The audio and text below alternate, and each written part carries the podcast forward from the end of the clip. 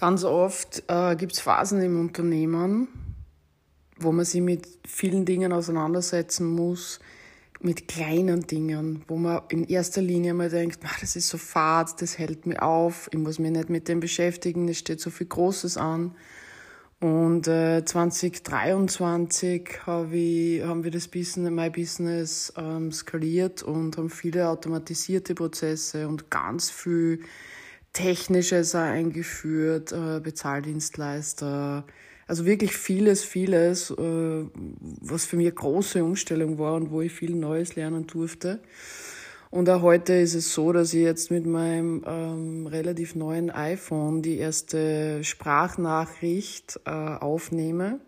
Also nicht mehr in die Chat-Funktion auf Facebook gehe, sondern Sprachnachricht hier am iPhone aufnehme. Und da darf ich lernen, dass ähm, immer wieder die Auseinandersetzung mit vermeintlich kleinen Sachen mein Business letztlich rasant wachsen lässt. Und gerade wo wir in einer Zeit leben und eigentlich schon wirklich lange in so einer Zeit leben, wo technisierte Dinge zum Beispiel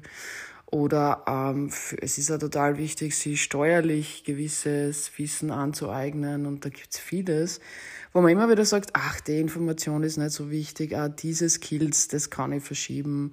ah, das ist, ja, habe ich einen anderen Beruf, was hat das jetzt damit zu tun?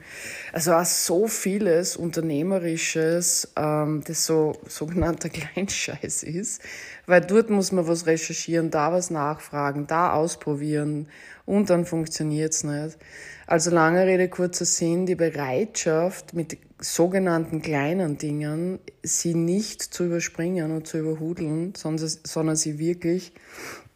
mit ihnen, sich mit ihnen auseinanderzusetzen kann, tatsächlich totale Quantensprünge im Business ähm,